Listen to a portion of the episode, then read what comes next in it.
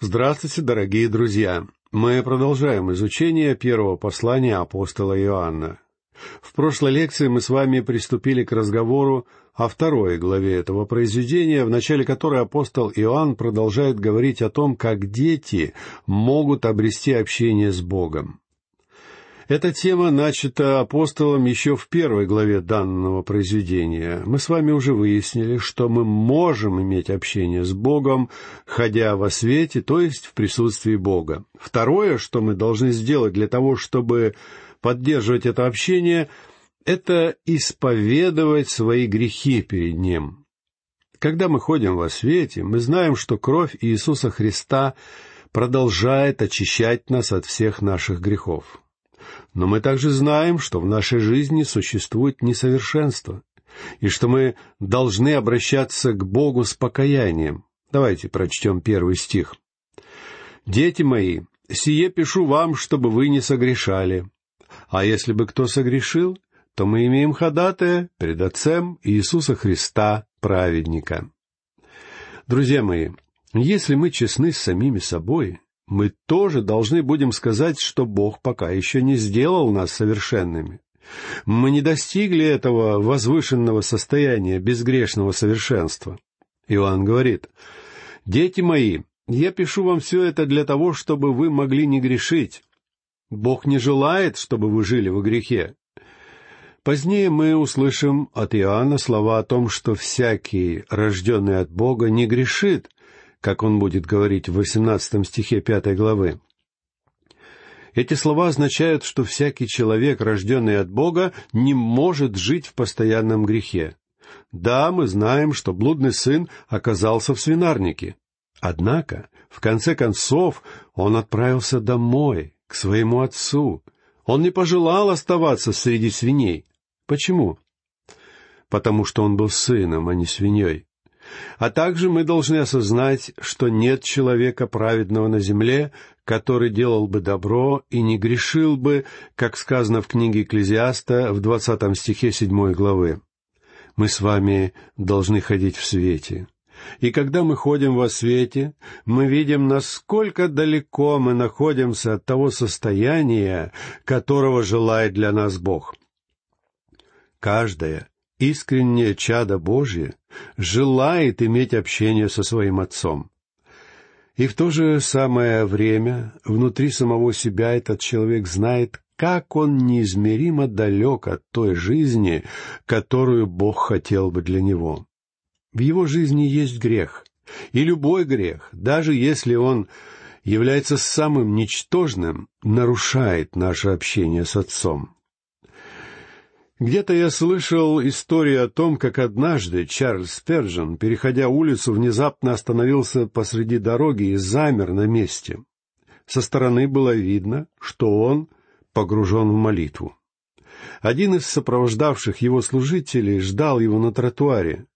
Позднее он спросил этого проповедника, зачем тот начал молиться посреди дороги, рискуя погибнуть под колесами проезжавших экипажей. Автомобилей в то время еще не было. И Сперджин ответил, «Я молился, потому что мне показалось, что какое-то облако пробежало между мной и моим Господом. Поэтому я поспешил устранить его, не дожидаясь, пока окажусь на другой стороне улицы». Вполне возможно, что сегодня мы с вами можем сказать, что мы не знаем за собой никаких действительно дурных или нечестивых поступков. Однако, как насчет того, чтобы делать что-то доброе? Иаков говорит в семнадцатом стихе четвертой главы своего послания. «Итак, кто разумеет делать добро и не делает, тому грех». Дело в том, что некоторые наши грехи состоят в том, что мы совершаем что-то дурное. Однако есть такие грехи, которые состоят в том, что мы не делаем чего-то, что должны были бы делать. Многие христиане живут такой жизнью, когда они постоянно находятся в состоянии противостояния и отвержения Бога. И при этом они удивляются, почему они не имеют никакого общения с Богом.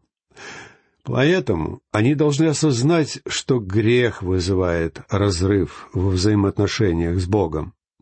Однако даже такие люди должны знать, что они вовсе не утратили своего спасения, потому что далее в этом отрывке апостол Иоанн продолжает как бы на одном дыхании. «А если бы кто согрешил, то мы имеем ходатая пред Отцом Иисуса Христа, праведника».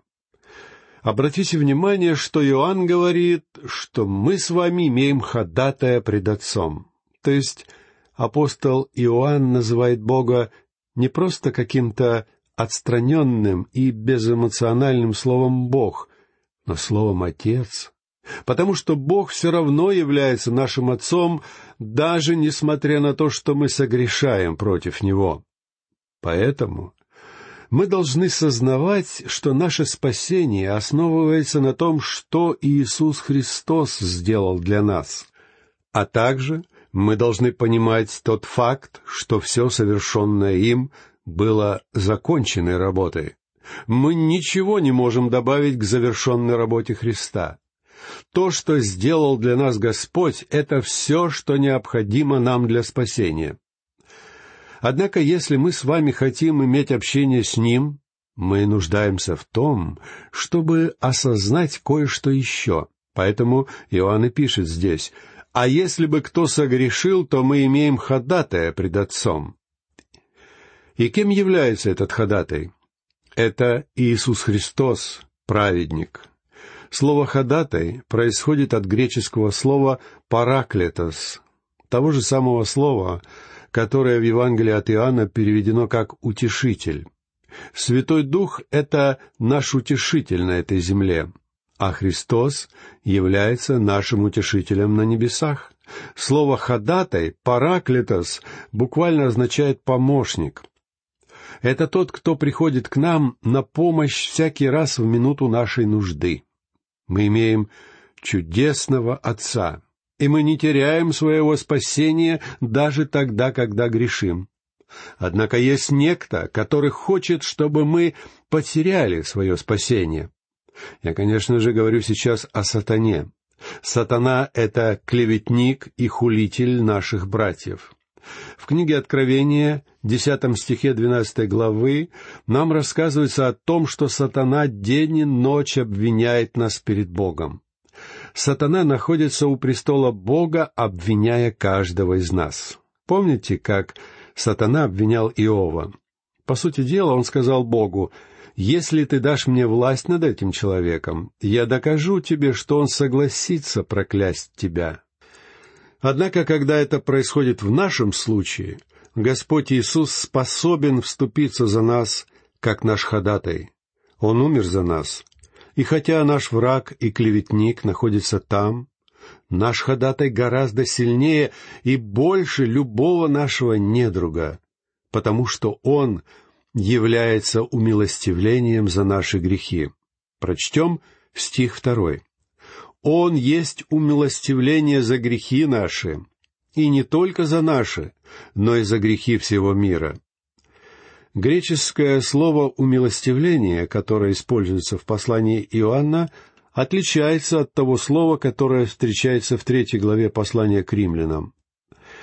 Хотя и в том, и в другом случае у нас в Библии мы находим термин «умилостивление», в послании к римлянам под умилостивлением апостол Павел подразумевает тот факт, что Христос — это место встречи Бога и человека, то есть место милости. Однако здесь, в первом послании Иоанна, слово «умилостивление» означает очищение или искупление — оно означает, что цена за наши грехи уже была заплачена страданиями кого-то другого. Христос является моим ходатаем, заступающимся за меня, ибо Он сам стал умилостивлением за меня. Обратите внимание, что Иоанн вовсе не утверждает, что человек получает ходатая только если приносит покаяние или исповедует свои грехи. Также Иоанн вовсе не утверждает, что если кто-то совершает церемониальное очищение от грехов, он автоматически имеет этого ходатая. Даже перед тем, как мы совершили покаяние в каком-то грязном или жестком слове, сорвавшемся с наших губ, даже в тот самый момент, когда нечестивая мысль пронеслась в нашей голове или когда мы совершили что-то нехорошее или недостойное, Иисус Христос уже находился у престола Бога, чтобы защитить нас, когда сатана начнет обвинять нас перед Отцом. Но затем, благодаря этому верному заступничеству Христа, Святой Дух приносит в нашу жизнь свое обличение, и мы исповедуем перед Отцом наши грехи. Как уже было сказано ранее, слово «исповедовать» означает, что мы становимся на позицию Бога и смотрим на наши грехи с Его точки зрения, признавая, что все это грех — Искреннее дитя Божье хочет угодить своему Отцу и постоянно живет с этой мыслью. Псалмопевец выразил эту же мысль, говоря словами 138-го псалма. «Испытай меня, Боже, и узнай сердце мое. Испытай меня, и узнай помышления мои. И зри, не на опасном ли я пути, и направь меня на путь вечный». Один из моих бывших учителей в качестве иллюстрации того, что именно представляет собой истинное покаяние, которого требует от нас Бог, приводил нам случай из жизни своей собственной семьи. Однажды вечером у него возникли трудности с одним из его сыновей. Этот ребенок совершил что-то нехорошее и упрямо не признавал своей вины. Родители отослали сына в его комнату, сказав, что он не сможет выйти к ужину до тех пор, пока сам не осознает того факта, что он поступил неправильно и недостойно. Но упрямый ребенок не желал признавать свою неправоту. Вечер заканчивался, и в конце концов этот мальчик позвал отца, спросив, не может ли он пойти поужинать. Отец ответил, что все зависит только от него самого. Тогда мальчик сказал, «Папа, если ты думаешь, что я сделал что-то дурное, я очень сожалею об этом». Отец ответил, что такое раскаяние не годится, и велел сыну подумать еще. Некоторое время спустя ребенок опять позвал отца и сказал то же самое несколько по-другому. Поскольку вы с мамой оба считаете, что я виноват, я готов признать свою неправоту. Можно мне теперь идти ужинать?» И опять отец сказал ему, что его раскаяние никуда не годится. И, наконец, ребенок пришел к отцу в слезах, сказав, «Отец, прости меня, я знаю, что я виноват. Прости меня, пожалуйста». Только после этих слов ему было позволено сесть за стол, и семья провела вместе замечательный вечер, потому что общение между ними было восстановлено. Друзья мои, если вы являетесь чадом Бога, вы принадлежите к Его семье, и Он хочет иметь с вами общение. Совершенно неважно, каким правилам и законам вы следуете. Может быть, вы думаете, что каким-то образом вы сможете жить христианской жизнью, следуя всем этим правилам. Но, друзья мои, Бог не хочет, чтобы вы были похожи на запрограммированный компьютер, способный только на определенные операции. Он не пытается сделать из нас подобные компьютеры. Вы являетесь полноценными людьми, наделенными своей собственной свободной волей но при этом вы являетесь частью его семьи, и он желает иметь общение с вами. Поэтому мы можем говорить с ним так, как мы не говорили бы больше ни с кем. До этого момента апостол Иоанн обсуждал тот факт, что Бог является светом и что мы, как истинные Божьи дети, можем иметь общение с Ним. Но в следующем отрывке апостол затрагивает новую тему, а именно тот факт, что Бог есть любовь. А также он говорит о том, как именно Божьи дети могут иметь общение друг с другом. Ранее Иоанн говорил о хождении в свете, а теперь он будет говорить о хождении в любви. По сути дела, любовь является сердцем всего этого послания.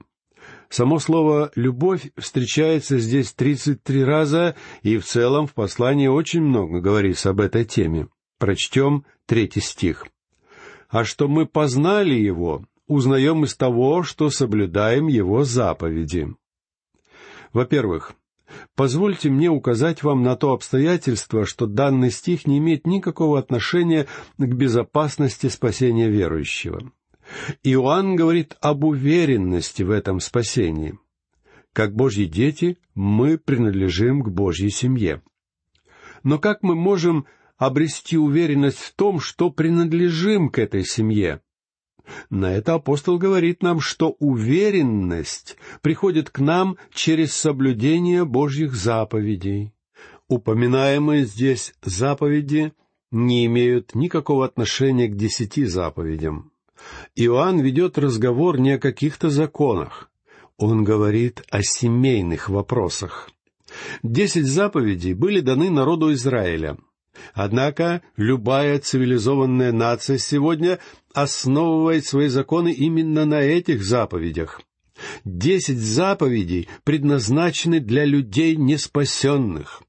Однако у Бога есть кое-что и для его семьи.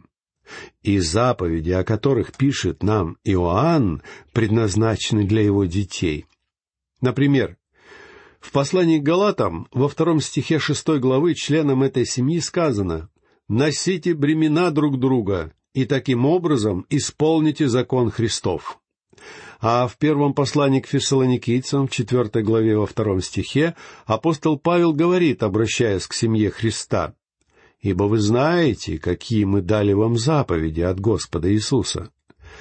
Некоторые из этих заповедей упомянуты в последней главе первого послания к фессалоникийцам. Читая эту главу, я сумел насчитать целых двадцать две заповеди. Но сейчас я приведу вам лишь некоторые из них. Например, заповедь «Всегда радуйтесь». Бог хочет, чтобы мы были радующимися христианами а его заповедь «непрестанно молитесь» относится к молитвенному настрою верующего человека. Иными словами, когда вы поднимаетесь с колен, вы должны продолжать жить в молитвенном духе. Духа не угошайте. Это еще одна заповедь, которая означает, что мы не должны говорить Богу «нет». Все это заповеди, которые Господь Иисус дал верующим. И если мы хотим иметь общение с Отцом и радоваться в этом общении, обладая уверенностью в своих сердцах, мы должны соблюдать данные заповеди. Никто не должен считать, что он вправе поступать так, как хочется ему. Христианин действует вовсе не так, как ему заблагорассудится. Он действует так, как хотелось бы Христу. А что мы познали Его, узнаем из того, что соблюдаем Его заповеди, замечает апостол Иоанн. Помните, что на страницах этого послания апостол дает ответ гностикам, которые утверждали, что они обладают высшим эзотерическим знанием, которого кроме них более не имел никто. Это, конечно же, была явная ересь. Поэтому апостол Иоанн говорит, что самое важное — это знать Иисуса Христа. И как мы можем иметь уверенность в том, что мы знаем Его? Друзья мои, хотя огромное число людей верят в концепцию безопасности спасения верующего, они не имеют уверенности в этом спасении. И причина этого совершенно очевидна. Мы не сможем обладать уверенностью в том, что являемся детьми Бога, если не будем повиноваться Ему. Повиновение Христу — это неотъемлемая часть и основа уверенности в спасении. Вы, конечно, можете создавать убедительную видимость всего этого, но я говорю об истинной и глубокой уверенности в вашем собственном сердце. И вы не сможете получить эту уверенность, если не будете соблюдать его заповеди. Прочтем четвертый стих. Кто говорит, я познал его, но заповеди его не соблюдает, тот лжец, и нет в нем истины. Здесь Иоанн, как говорится, называет вещи своими именами. В предыдущем стихе апостол уже сказал, что мы можем обрести уверенность в том, что мы знаем Бога. Мы знаем это по своему собственному опыту, что является ответом какому-то эзотерическому знанию гностиков. Но теперь Иоанн ставит вопрос по-другому, говоря, что неповиновение Христу является доказательством того, что на самом деле мы не знаем Его. Это прямой и простой язык. Неповиновение Христу со стороны номинальных верующих равносильно тому, что они называют себя лжецами. Иными словами, вся жизнь таких людей является ложью. Есть огромное число людей, которые говорят, что они являются детьми Бога. Но так ли это на самом деле? Одно дело говорить, что мы дети Бога, и совсем другое — обладать вечной жизнью, иметь новое естество, которое взывает к Отцу в поисках общения с Ним и желает повиноваться Ему. Вы не можете заставить меня поверить, что все эти члены церкви, которые не имеют любви к Слову Бога и явно идут против воли Христа, действительно являются Его детьми. Я не верю, что такие люди испытали истинное возрождение.